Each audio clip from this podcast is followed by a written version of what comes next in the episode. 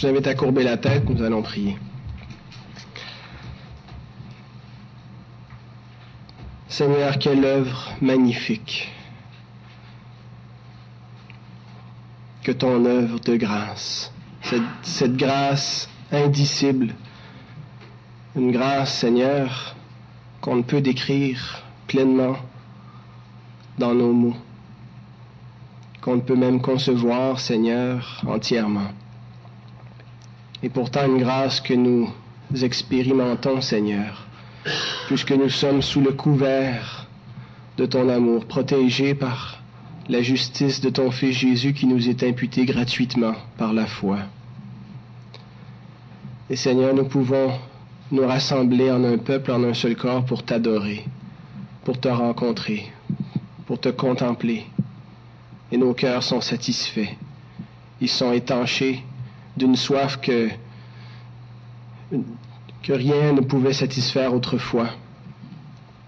Et maintenant, Seigneur, nous sommes désaltérés, heureux, parce que nous avons été ramenés vers le berger qui nous conduit dans de verts pâturages, près des eaux paisibles. Et Seigneur, nous voulons être reconnaissants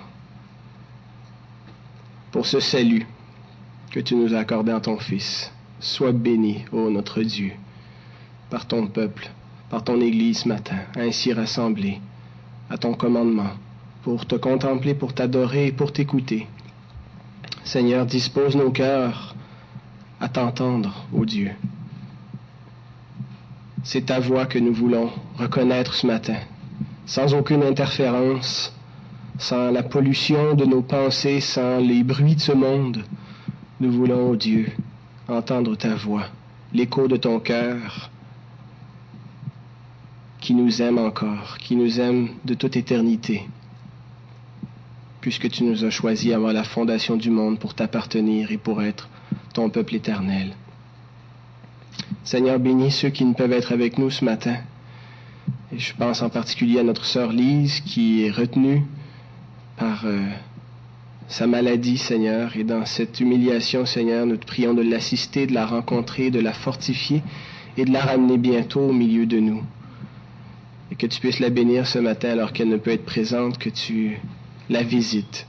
Et que tu visites tous ceux aussi qui ne peuvent être parmi nous ce matin pour... Euh, toutes sortes de raisons, Seigneur, que tu leur fasses du bien. Seigneur, dispose nos cœurs à ta parole, glorifie-toi à nos yeux, parce que lorsque nous contemplons ta gloire, notre être est transformé, transformé dans la même image que celle de ton Fils révélé. Seigneur, laisse-nous le voir ce matin, le contempler. Et c'est en son nom, son nom béni, son nom si salutaire, puisque sous le ciel il n'y a qu'en son nom que le salut est proclamé. C'est en lui que nous te prions. Amen. Avant d'ouvrir la parole du Seigneur, j'ai une petite annonce. Euh, alors pour ceux qui cherchent de bonnes œuvres à accomplir, j'en ai une à vous proposer.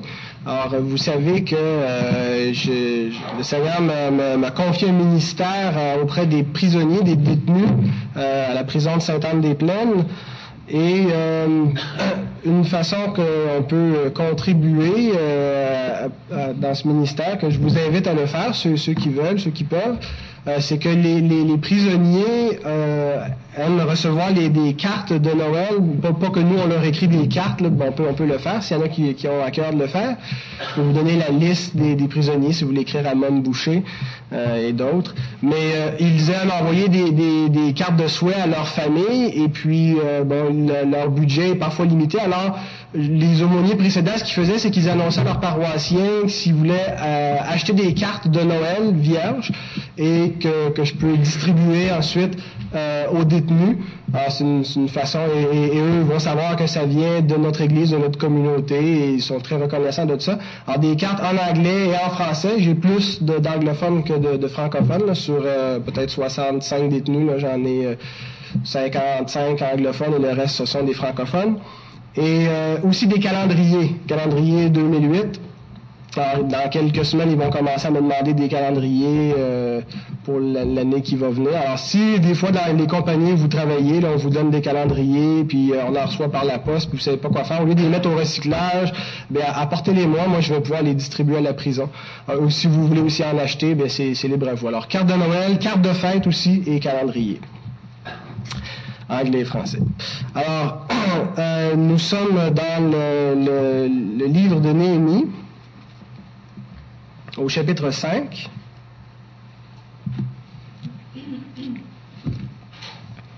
Je vous fais un, bref résumé des, euh, quatre premiers chapitres.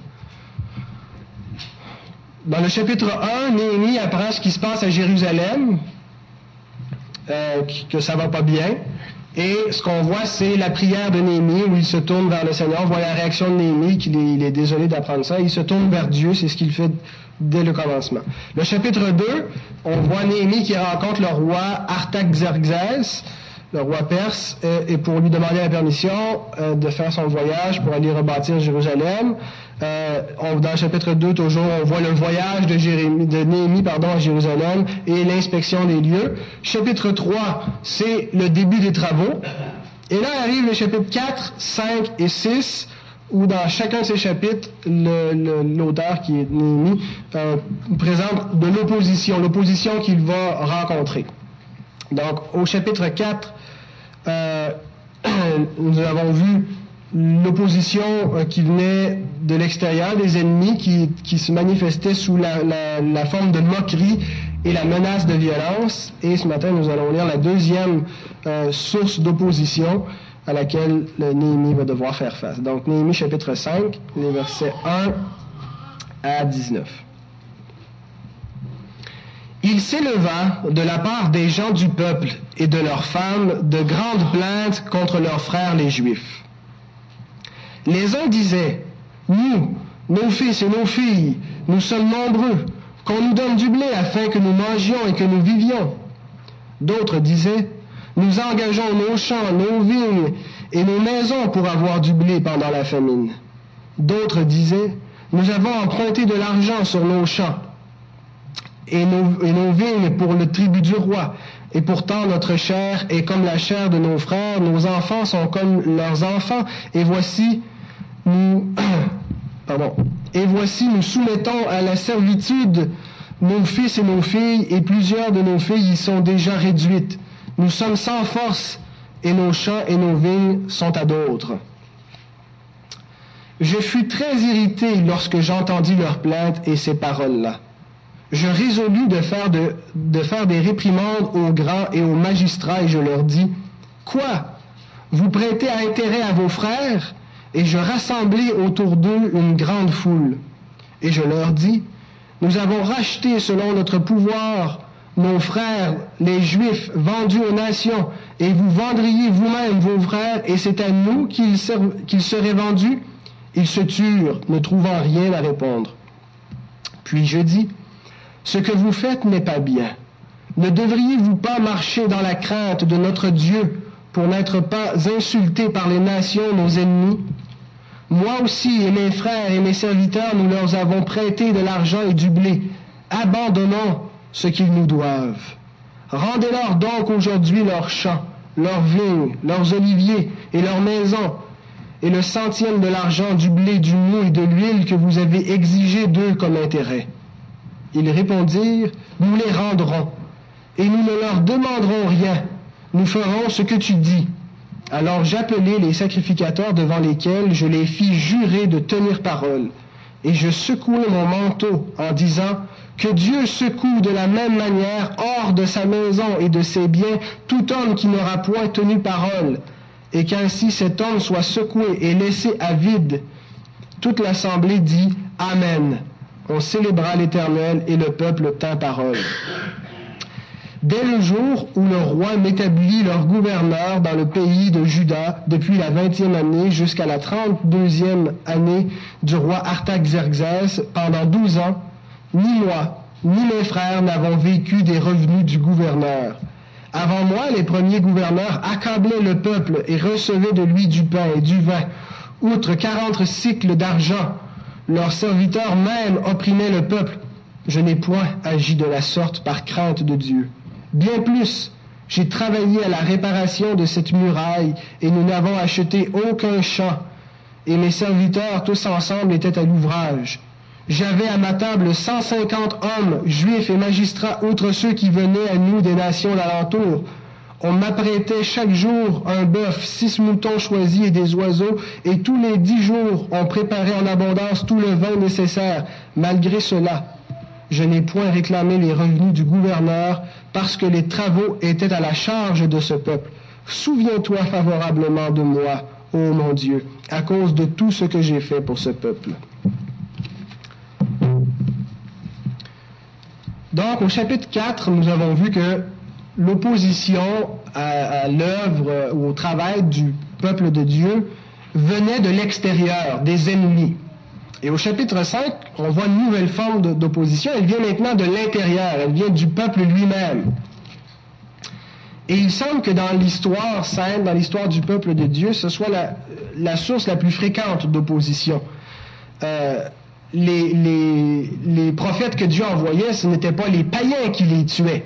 Généralement, c'était les Juifs. C'était le peuple de Dieu lui-même qui se débarrassait des envoyés de Dieu. Et on, regarde dans l'histoire de l'Église, ça a été euh, souvent la même chose. Il euh, faut dire que l'Église était devenue euh, un peu une espèce de, de qu'on pourrait dire, la grande prostituée, une sorte de grande Babylone qui, je parle de l'Église officielle, l'Église institutionnée qui, avait le pouvoir et qui persécutait une, les, factions de l'Église fidèle, ceux qui, qui voulaient euh, réformer l'Église, qui voulaient vraiment servir le Christ, ont été généralement persécutés par l'Église officielle, de sorte qu'il y avait une Église dans l'Église.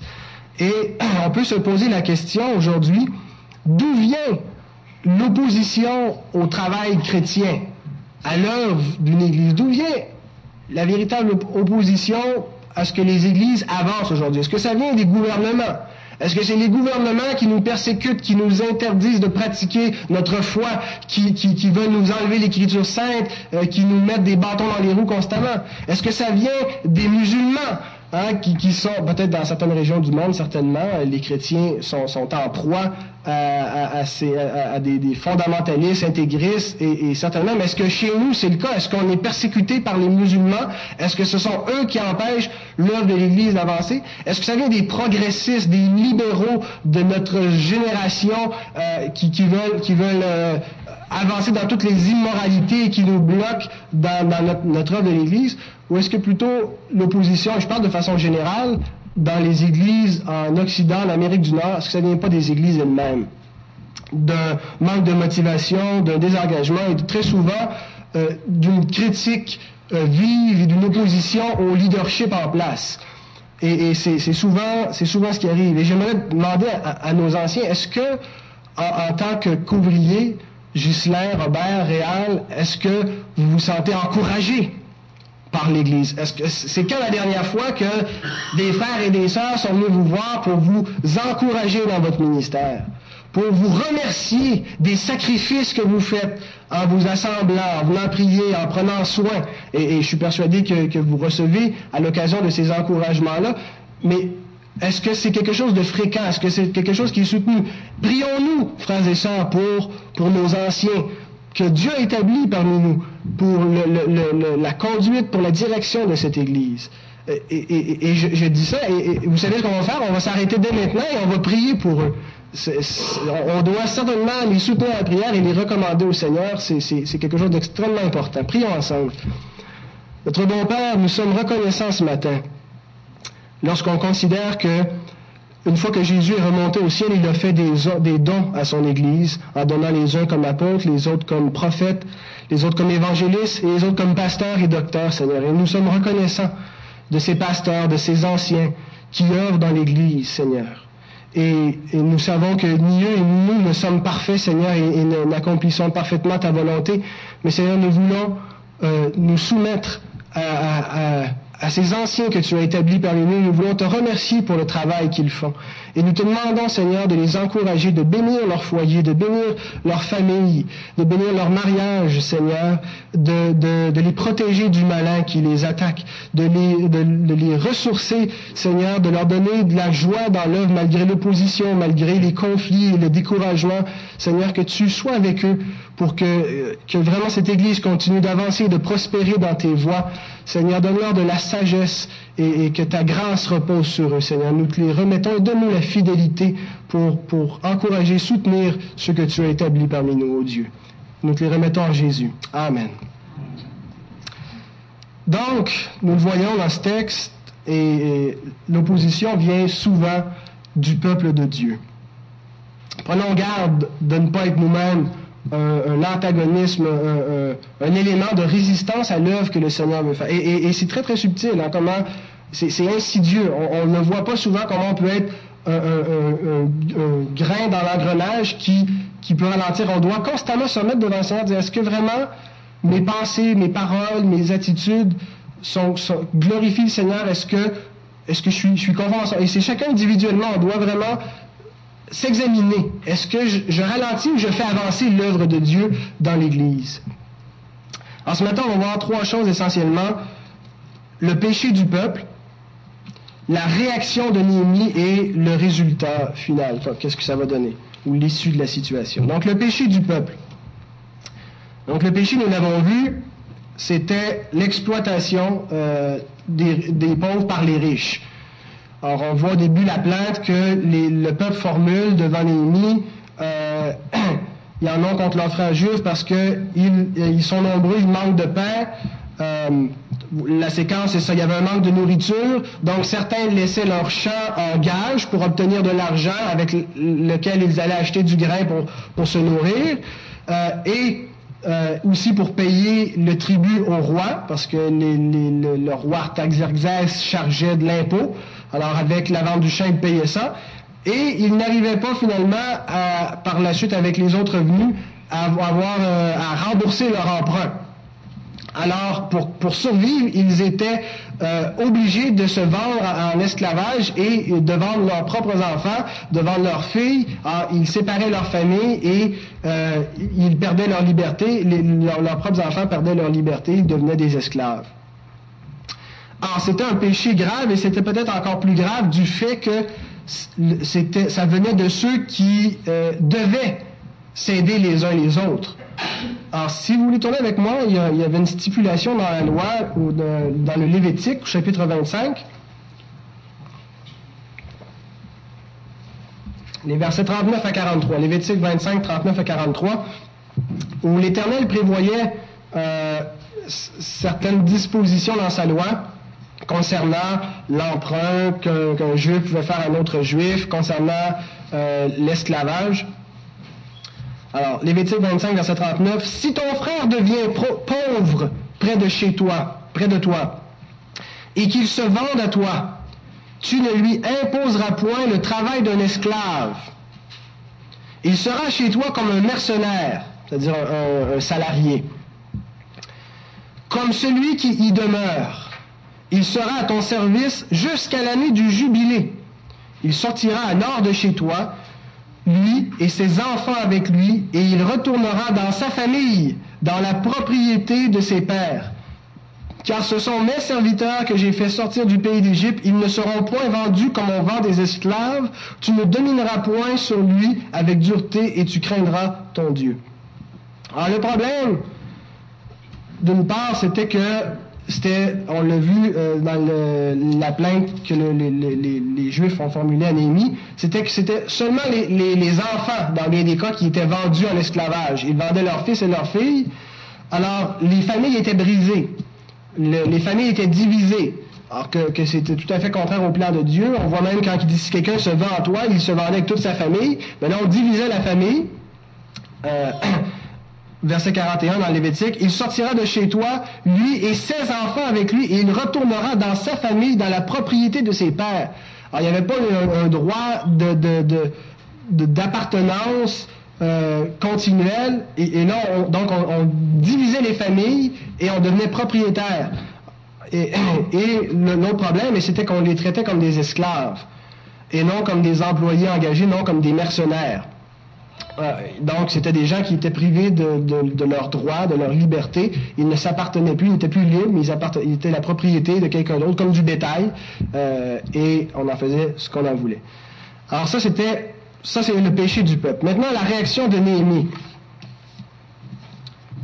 Sa réaction, la première, la première chose qu'on voit, c'est il se met en colère. Verset 6 de Néhémie chapitre 5. Je fus très irrité lorsque j'entendis leurs plaintes et ces paroles-là. Traduction de Louis II. La sonneur traduit Je fus saisi d'une violente colère. Et euh, il me semble que la, traduction de second est un petit peu faible.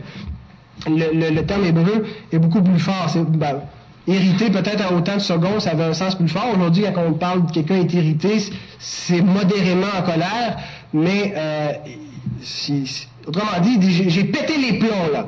Il, était très fâché contre les, gens euh, de leur façon d'agir, donc il était dans une violente colère.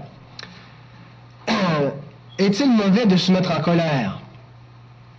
À, lire certains commentateurs sur ce texte, ils semblent beaucoup jongler avec l'attitude de Néhémie, euh, essayer d'expliquer, et même certains vont jusqu'à condamner euh, l'emportement de, de, Néhémie en disant que, c'est mauvais. Et certaines traductions, justement, ont voulu adoucir la colère de Néhémie parce qu'ils considéraient que c'était pas propice à un homme de Dieu, c'était un péché. Alors, on a voulu cacher ça un petit peu. Mais il y a une différence entre une colère juste ou justifiée et une colère injuste ou injustifiée. Il y a des motifs euh, ben, il y a, des, fois où on ne devrait pas se mettre en colère, et lorsqu'on le fait, euh, probablement qu'on pêche sous l'effet de la colère. Mais il y a d'autres raisons pour lesquelles il serait attendu qu'on se mette en colère. Et même ne pas réagir, ne pas se mettre en colère serait plutôt problématique. on sait que la colère comme telle n'est pas, euh, pas un péché parce que Dieu se met souvent en colère dans l'Écriture. Jésus s'est mis en colère. c'était pas une petite colère aussi. il fouettait le monde. c'est probablement qu'il aurait été renvoyé de cette église euh, avec son attitude de, de, de, brute. Mais euh, donc, je voudrais euh, faire une remarque. Néhémie ne s'est pas mis en colère contre les ennemis, contre Sanballat, contre Tobija, quand ils se sont moqués, quand ils ont fait des menaces au chapitre 4. Il s'est pas mis en colère contre les païens. Il ne se met pas en colère contre le monde. Parce que le monde est cohéremment mondain, euh, comme, disait euh, M. Perron. Le monde est cohéremment mondain. Il n'y a rien de surprenant à ce que les ennemis agissent comme des ennemis. Mais il y a quelque chose de surprenant à ce que ceux qui professent marcher selon les standards de Dieu fassent des compromis et des compromis très sérieux. Et à ce moment-là, ça devient justifié de se mettre en colère contre cette situation-là, parce qu'on est en droit de s'attendre à ce qu'il y ait une autre attitude, un autre comportement que celui qui, est présent. Et de la même façon, Jésus, quand il se met en colère dans, le Nouveau Testament, jamais on voit Jésus se mettre en colère contre les païens. Jésus ne se met pas en colère contre les péchés des gens du dehors, mais il se met en colère contre les hypocrites religieux, contre les pharisiens, contre les sépulcres blanchis qui font semblant d'être justes et qui se persuadent d'être bons, qui, qui, condamnent les autres et qui sont eux-mêmes pourris. Euh, et, c'est contre eux donc que Jésus se met en colère. Contre ceux qui sont instruits et de qui il est attendu qu'ils se comportent autrement. Alors, c'est la première chose que Néhémie fait, se met en colère.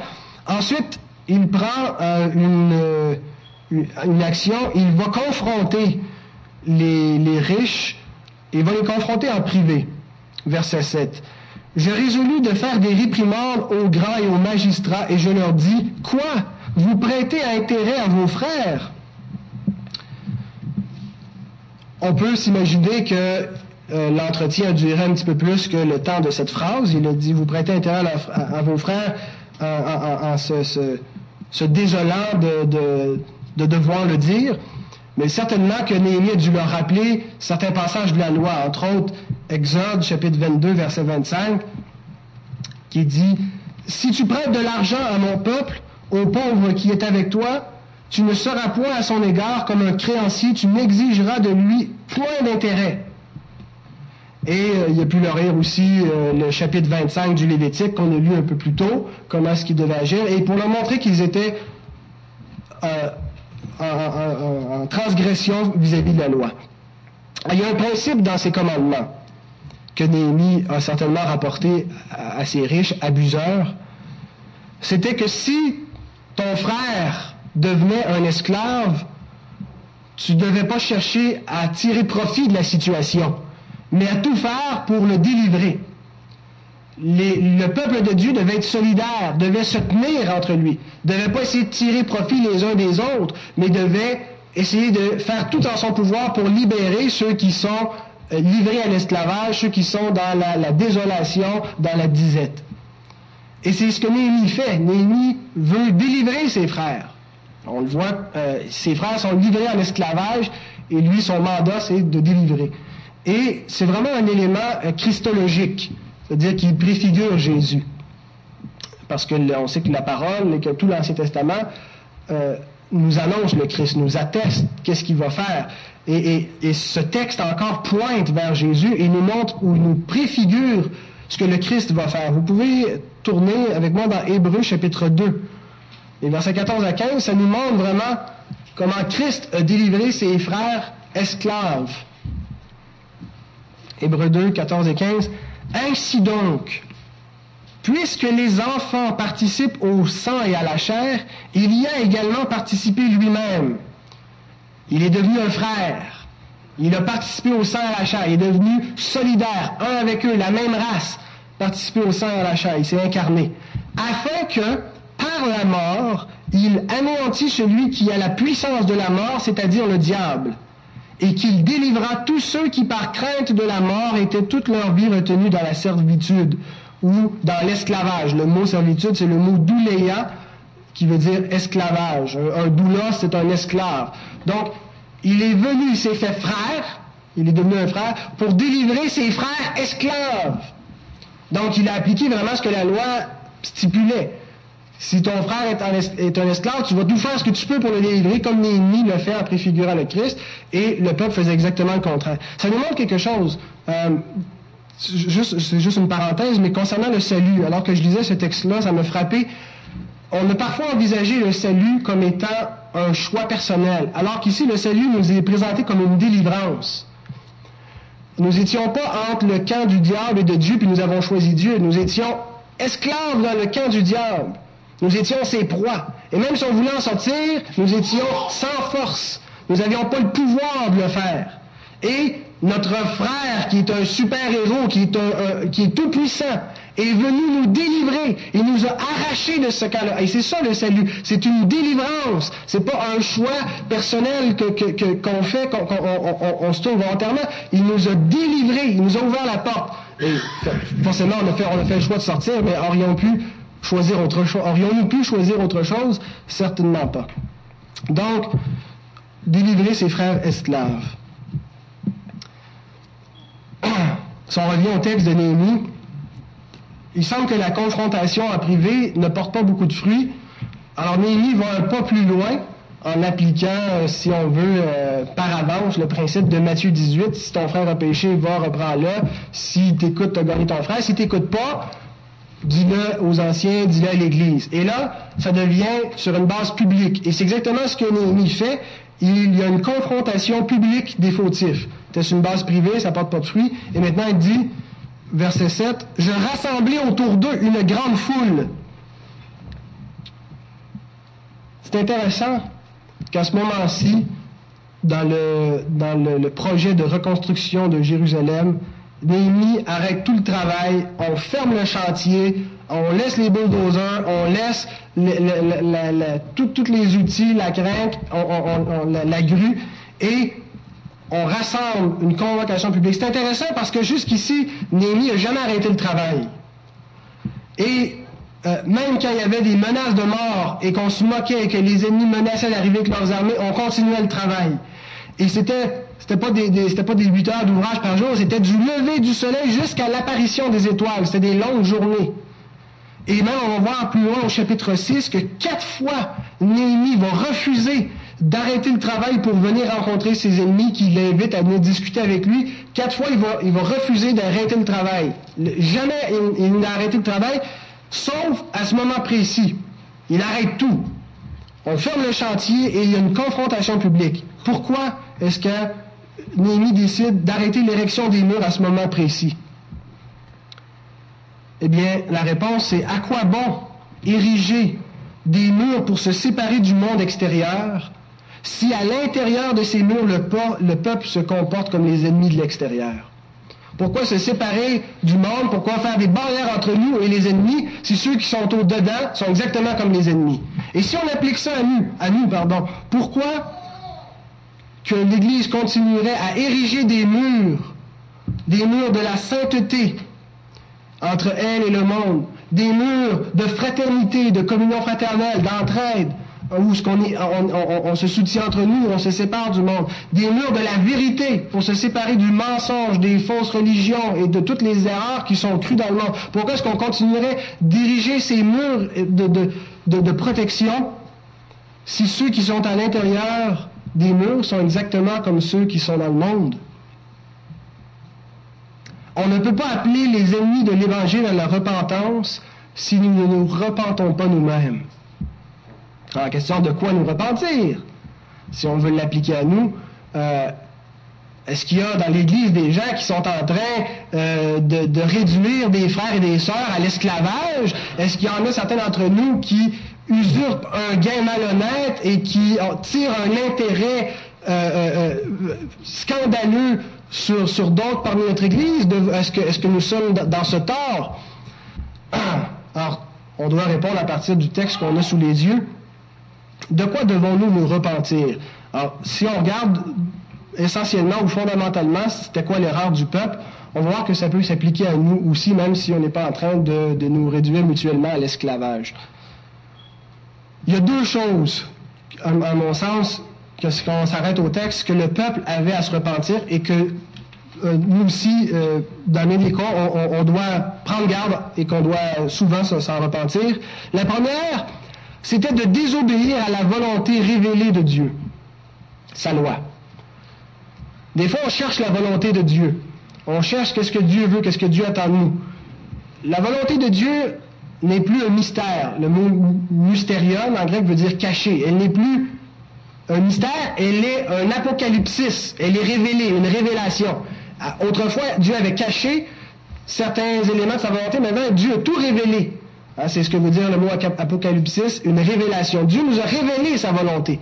Donc, tout ce qui nous est nécessaire à la vie, à la piété, tout ce qui nous est nécessaire pour mener une vie conforme au plan et à la volonté de Dieu, Dieu nous l'a révélé dans sa parole, sa volonté révélée. Et Jacques nous dit, chapitre 1, verset 25, Mais celui qui aura plongé les regards dans la loi parfaite, et il faut vraiment faire une équivalence loi parfaite comme volonté révélée de Dieu.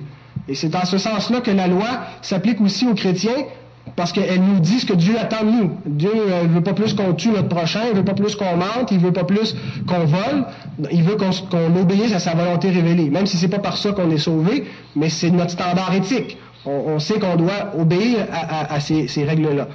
Alors, celui qui a plongé ses regards dans cette loi parfaite, cette loi de la liberté, nous dit Jacques. Fais ces choses et tu seras libre, tu vas grandir, tu vas être heureux. Comporte-toi dans la justice, sans mentir, en, faisant du bien à ton projet. Aime ton proche, aime Dieu de tout ton cœur, toutes tes forces. Ça résume toute la volonté révélée de Dieu, toute sa loi. Et celui qui a plongé ses regards dans cette loi, cette loi de liberté, et qui aura persévéré n'étant pas un auditeur oublié, mais se mettant à l'œuvre, celui-là sera heureux dans son activité. Alors, les Juifs n'étaient pas en règle devant la volonté révélée de Dieu. C'était clair comme le soleil à son midi qu'ils étaient en train de transgresser la volonté de Dieu. Ils faisaient exactement le contraire de ce que Dieu avait dit. Et de, euh, la façon dont ils traitaient leurs frères, ils transgressaient le Lévitique qui interdisait d'exiger de l'intérêt de leurs frères et de les réduire à l'esclavage. En son application à nous, c'est comment euh, est-ce que ma vie est en règle? On n'est pas parfait. Certes, tous les détails de notre vie ne sont pas parfaitement en règle, en harmonie. Mais est-ce que de façon globale, est-ce que ma vie, est, elle, est conforme à ce que Dieu veut? Est-ce que ma vie est en règle devant Dieu?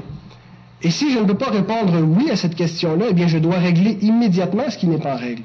Si je sais que j'entretiens tel ou tel péché, telle ou telle transgression, si je suis, euh, je désobéis devant le Seigneur par mon comportement avec un frère, une sœur, euh, euh, quelque chose dans mon passé qui n'est pas réglé, l'Écriture nous invite à le mettre en règle, à nous conformer. Alors, la, première chose que le peuple devait se repentir, c'était de désobéir à la volonté révélée de Dieu. Et il ne faut pas prendre, prendre cela à la légère. C'est souvent le problème que, les, auditeurs de la parole de Dieu ont eu de prendre euh, l'invitation à obéir à Dieu, de prendre cela à la légère. C'est pas pour rien que euh, partout l'Écriture nous rappelle, si aujourd'hui on entend sa voix, durcissons pas nos cœurs. Et souvent, on a tendance à faire ça ah, ça, ça s'applique plus pour nous aujourd'hui. Ça, c'était pour ça à l'époque. Et, parce qu'on ne voit pas immédiatement les conséquences de telle ou telle désobéissance et du péché, on a tendance à prendre à la légère l'importance d'obéir à Dieu. Il y a une bénédiction extraordinaire pour ceux qui obéissent à la parole de Dieu, pour ceux dont la vie est réglée. Et il y a des conséquences néfastes et désastreuses qu'on moissonne jour après jour lorsque notre vie n'est pas en règle avec la volonté révélée de Dieu. Ce qui est, à mon sens, le plus triste état chez les chrétiens, c'est pas qu'ils vivent dans le péché, dans la débauche, dans la, la luxure et tout ça. C'est souvent que nous nous contentons de la médiocrité. Je suis persuadé que la plupart d'entre nous ont une vie assez bien rangée, assez, assez correcte, mais euh, qu'on se contente, dans bien des cas, de la médiocrité, d'une piété médiocre, d'une sainteté de, deuxième rang, et ainsi de suite. On se compare, on regarde les autres, ben, je suis pas trop pire, je suis pas trop mal, il y en a des bien pires que moi, et on se console avec ça, alors que notre modèle, Jésus nous dit, soyez donc parfaits comme votre Père céleste est parfait. Euh, on, ne deviendra pas parfaitement, mais c'est vers ça vers quoi on tend. Je cours, j'ai pas atteint le but, mais je continue ma course. c'est le but que je vis et il n'y a rien qui m'arrête, c'est vers ça que je m'en vais, vers le Fils de Dieu, c'est mon modèle. La, deuxième chose, le deuxième péché, ou l'aspect du même péché, c'était de faire passer sa prospérité personnelle avant le bien des autres. Alors ça, c'était la deuxième erreur du peuple les riches du peuple préféraient s'enrichir que d'aider leurs frères. Ils faisaient passer leur prospérité personnelle avant le bien des autres. Et, et c'est pas juste avant le bien des autres, mais c'est au détriment du bien des autres. Et ça, c'est doublement plus grave. C'est déjà égoïste de, de, penser à soi avant de penser aux autres, mais de penser à soi au détriment des autres, c'est grave. Jésus a dit, dans Matthieu 20, versets 25 à 27, Vous savez que les chefs des nations les tyrannisent et que les grands les asservissent, il n'en sera pas de même au milieu de vous. Mais quiconque veut être grand parmi vous, qu'il soit votre serviteur, et quiconque veut être le premier parmi vous, qu'il soit votre esclave.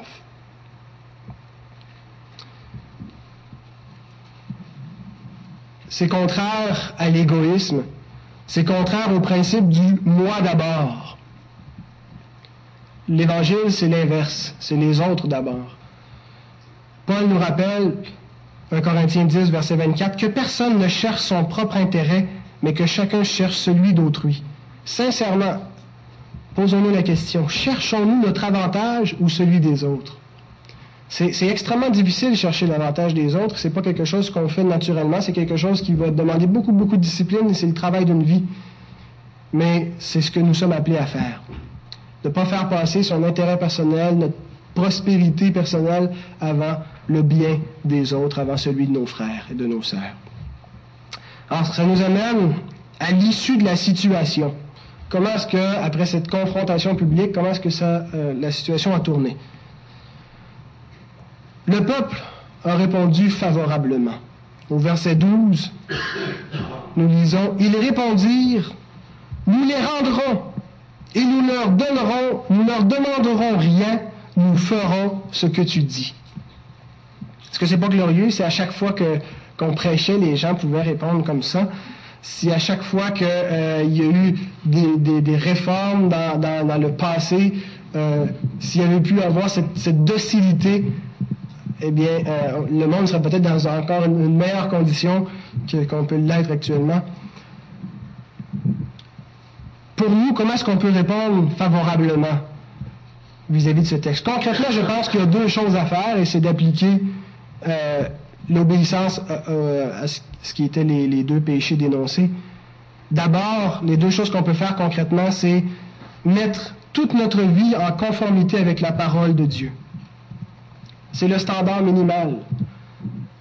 Il ne doit rien rester à notre connaissance qu'on laisse pour compte. S'il y a quelque chose que je sais qui plaît pas à Dieu qui est juste pas conforme dans ma vie, je ne dois pas le laisser pour compte. Essayer de l'oublier dans ma conscience, l'enterrer, attendre que ça passe, me dire c'est pas grave, je suis par grâce, je vais me rendre au ciel pareil. Si on veut vraiment glorifier le Seigneur, si on l'aime, puis on veut vivre d'une manière qui lui plaît, il faut mettre toute notre vie en conformité avec la parole de Dieu, dans la mesure de notre connaissance, dans la mesure de notre compréhension de la vérité.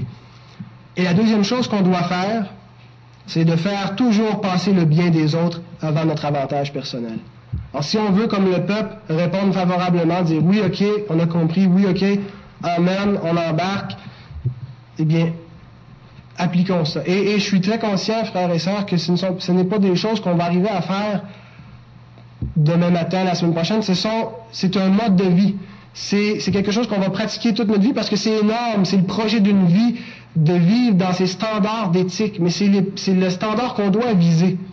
On ne doit pas se décourager en disant aujourd'hui, je suis pas capable, ça fait, ça fait 5 ans, ça fait 10 ans, ça fait 20 ans j'essaie, j'ai pas réussi. mais c'est sûr que tu ne seras pas capable de le faire parfaitement. Mais c'est l'objectif que tu as et c'est ça la sanctification, c'est de continuer. Et regarde, de le 5 ans, de le 10 ans, de le 20 ans, tu as progressé vers cet objectif. Et continue. C'est vers, vers ça qu'on marche. Alors, c'est notre façon de vivre à nous chrétiens, et on vit comme ça parce que nous sommes mus par l'amour de Christ les uns pour les autres, nous renonçons à nous-mêmes pour le bien d'autrui, et c'est parce que Dieu a changé nos cœurs par sa grâce que nous pouvons le faire. Néhémie prend des mesures officielles parce qu'il ne veut pas que ce soit des paroles en l'air que le, peuple lance comme ça. Il fait deux choses pour euh, sceller leur engagement. Il les fait jurer devant les sacrificateurs, les fait prêter serment, et il secoue son manteau en, signe de, malédiction. Il l'appelle finalement une, malédiction sur eux s'ils ne le font pas. C'est l'équivalent d'un contrat. C'est l'équivalent que le, peuple s'est comme engagé légalement, officiellement, en assemblée devant Dieu. Et Jésus nous dit à peu près la même chose. Il dit peut-être que tu n'as pas besoin de faire de serment et tout ça, mais il dit que ton oui soit oui, que ton non soit non. Quand nous chantons à Dieu comme nous venons de chanter, Je n'aspire, quand je contemple ton exemple, je n'aspire qu'à m'immoler. J'aspire à, renoncer à mon moment, à crucifier la chair, à tout ce qui résiste. On ne peut pas chanter ça si c'est pas quelque chose qu'on a l'intention de faire. On sait qu'on ne le fera pas parfaitement, mais c'est quelque chose vers quoi on doit viser parce que c'est à Dieu qu'on parle. C'est à Dieu qu'on dit ça. Alors que ton oui soit oui, que ton non soit non. Et quand on dit Amen, quand on dit Amen à la parole de Dieu, Amen à l'exhortation, à la prière, eh bien, on, s'engage. Alors, ne prenons pas à la légère notre Amen et notre oui, parce que c'est à Dieu que nous le disons. Alors, c'est l'équivalent de ce peuple qui s'engage devant l'Éternel, qui, jure devant les sacrificateurs, et, et qui secoue son manteau. Alors, nous, nous disons oui au Seigneur en agissant fidèlement. Et on voit le texte fini avec Némi qui montre que lui-même a donné l'exemple. Ça paraît peut-être un peu prétentieux. Seigneur, souviens-toi de moi à cause de tout ce que j'ai fait pour ce peuple. Euh, on pourrait rapporter ça aux récompenses promises euh, pour notre fidélité, notre obéissance, mais ce que je veux souligner, c'est surtout l'aspect qui préfigure Christ dans le comportement de Néhémie. Parce que ce qui nous intéresse suprêmement dans les Écritures, c'est de voir le Christ. Et les serviteurs et les prophètes de l'Ancien Testament préfigurent notre Seigneur. Et Néhémie ici en est une belle image qu'on a de, Jésus, un homme serviteur qui n'est pas venu pour extorquer le peuple, qui n'est pas venu pour se faire servir, qui n'est pas venu pour dominer, mais pour tout donner. Et, même pas tirer ce qu'il aurait droit. Son droit, il le laisse. Comme, comme Paul dit, j'aurais pu euh, subvenir à mes besoins par votre entremise et j'ai même abandonné ce droit. On, notre standard, c'est pas de, réclamer nos droits puis s'en aller à ça, c'est même de, renoncer à nos droits. Et Jésus dit, à la suite du passage que j'ai lu tantôt, quand il dit euh, les maîtres des nations les asservissent, les dominent, vous ne ferez pas ici, vous allez euh, vous soumettre les uns aux autres. Et Jésus lui-même donne l'exemple, verset 28 dans Matthieu 20. C'est ainsi que le Fils de l'homme est venu, non pour être servi, mais pour servir et donner sa vie comme la rançon de plusieurs. Donc Christ est notre modèle à imiter. Et à plusieurs endroits, le Nouveau Testament nous rappelle que notre modèle à imiter, c'est Christ.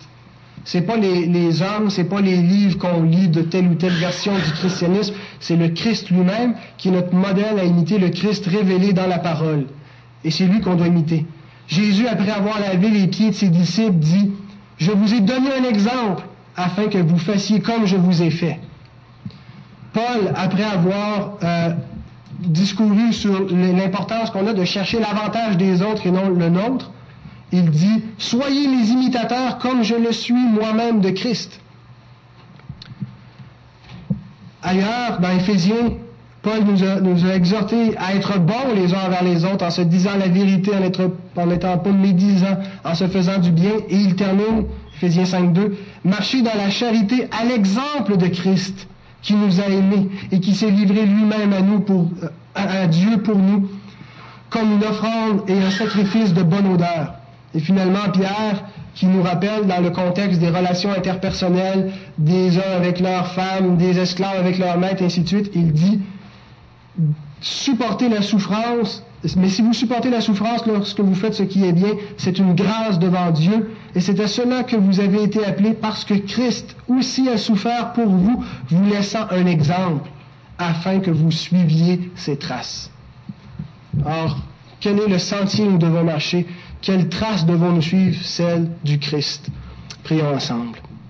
Seigneur, nous voulons te remercier, Seigneur Jésus, parce que premièrement, notre arrivée au ciel ne dépend pas de notre capacité à suivre parfaitement et conformément tes traces, mais notre salut réside dans le fait que tu t'es fait notre frère. Tu as participé à la chair et au sang tu nous as délivrés, délivrés de notre ennemi. Nous étions les esclaves et tu nous as affranchis, tu nous as libérés.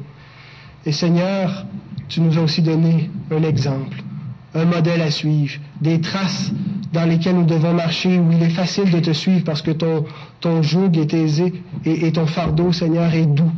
Et nous voulons, Seigneur, te suivre parce que tu as mis en nous ce désir nouveau, ce vouloir et ce faire qui viennent d'en haut, qui viennent de ton esprit.